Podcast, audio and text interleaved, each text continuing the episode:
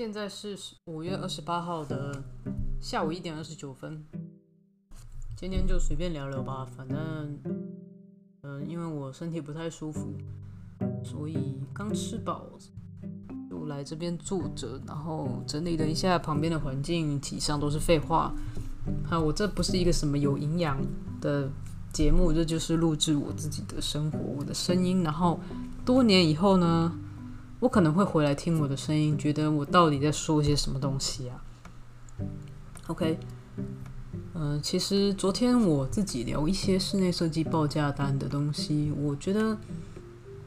嗯，我做这个行业做了很久，应该也有好几年了吧？出社会也出了大概十一、十二年，有这么久吗？天哪，我报出年龄了，但无所谓啊，反正也没有人会听这个频道。我觉得在室内设计这个行业，我真的会遇到很多业主是没有办法沟通的。所谓的没有办法沟通，是他没有办法理解为什么你要收设计费，或是你为什么要收监工费。就单监工费这件事来说好了，其实，嗯，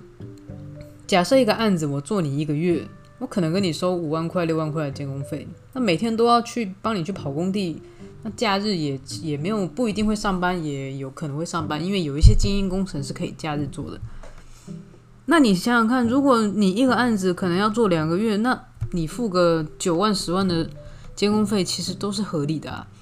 因为设计费很多人搞不懂，设计费其实跟监工费是一个分开的东西，监工费是。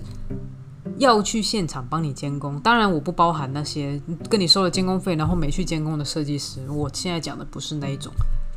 那设计费就是属于设计师必须要帮你画各种施工图，比如包含在他跟你谈的时候，一直帮你修改你家的平面图啊，或是当他画出了平面系统图。所谓的平面系统图就是有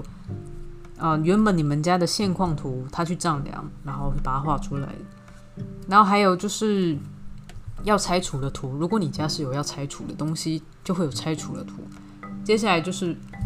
平面配置啊，然后水电施工图，然后就水水电施工图就是水路的改造，还有电路的改造，那还有天花板的怎么做的图，以及像插座配置啊，然后灯具的布置图，或是地坪啊，地坪你用什么材质，然后隔间怎么尺寸怎么规划，那这都只是平面设计图的部分。平面设计图以外，还有就是立面施工图。立面施工图就包含了所有你要做的地方的立面，设计师都要画出来，而且他画出来的图是必须可以让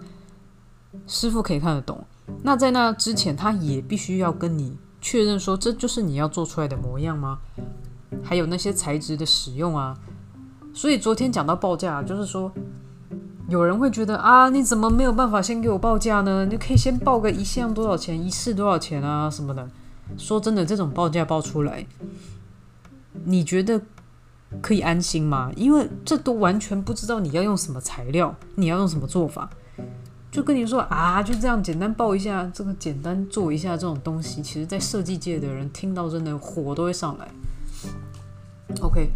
所以我的意思就是说，不要常常都觉得。设计师好像就是专门在坑你的钱。当然，又回到刚刚那一句，不是说以上说的不包含那种会骗你的钱的那种设计师。那如果你家要做装修，你在跟这位设计师沟通的时候，你应该自己也要去做一点功课，而不是说，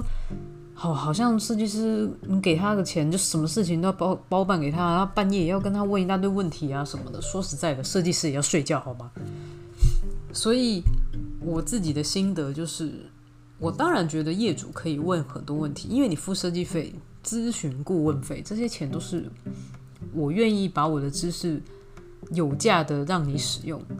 而不是说你到很后面了，然后哎你就说啊这个不要设计费好不好？因为都已经付监工费了什么的，所以嗯，在这一点大概就是这样，随便聊一下，简单记录一下，好，就这样，拜拜。